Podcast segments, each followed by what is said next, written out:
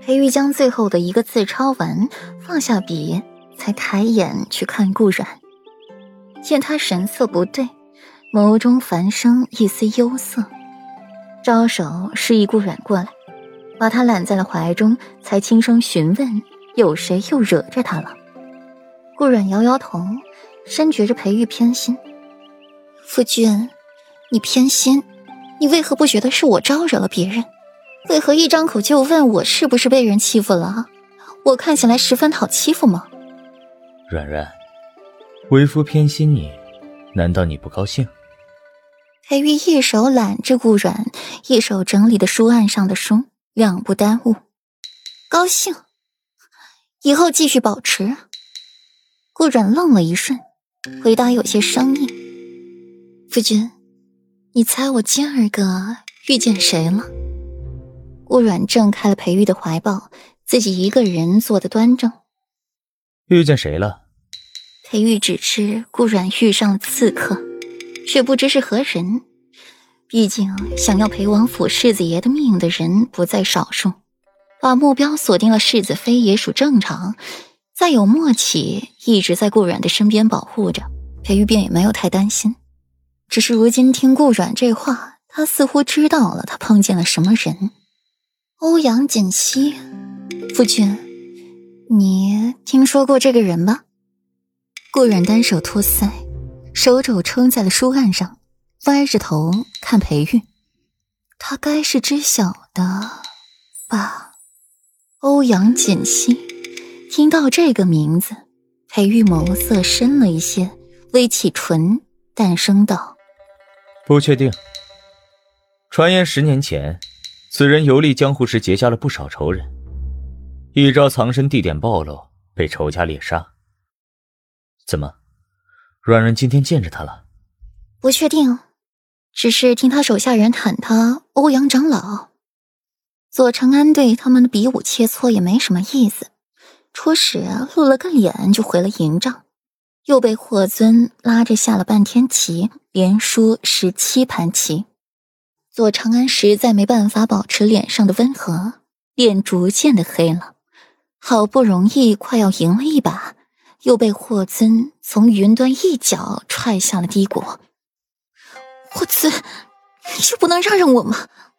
左长安气得简直想毁了这盘棋。看到霍尊朝自己笑的脸，更想一巴掌给他呼上去，太气人了。长安，棋场如战场。棋场上可让着你，在战场上可没人会让的。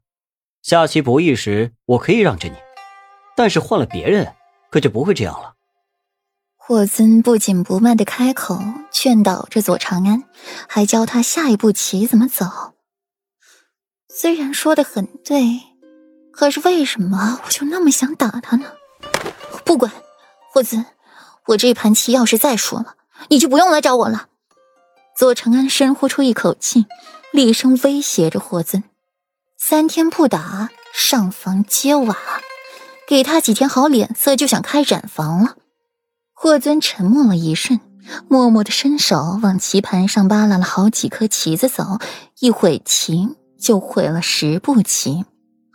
后来更是小心翼翼的让着左长安，最后左长安虽是赢了，可是心里总是不得劲儿。这是别人刻意输给自己的。长安，你别气了，你看我都输了好惨的。霍尊扯了扯左长安的袖子，指着溃不成军的黑子，讨好的冲着左长安笑：“哼，讲道理，我刚刚可是输了十七局呢，你才输一局而已。”左长安冷笑一声。重新整理起了棋盘，把白子尽数装回了自己的棋筒里，大有和霍尊再战三百场的架势。霍尊撇撇嘴，不敢赢，不敢输，输还要输得漂亮，不能让长安察觉。下棋甚是辛苦。长安，咱能不能换一个玩法？别下棋了，他脑子都要转不过来了。抱歉，不能。这才第八局，还有九局，快了，坚持一下。左长安说的云淡风轻，左右不怕自己输，多少局都是可以的。霍尊心里想着：我后悔了，不该拉着长安下棋的，不该赢长安十七局棋的。长安，我错了。左长安手里握着白子，秀眉微蹙，怎么下不去子？就那样僵持。左长安棋艺不错，但那也只能同一般人较量。像霍尊这一些从小生养在皇宫里的活狐狸，可是比不了的。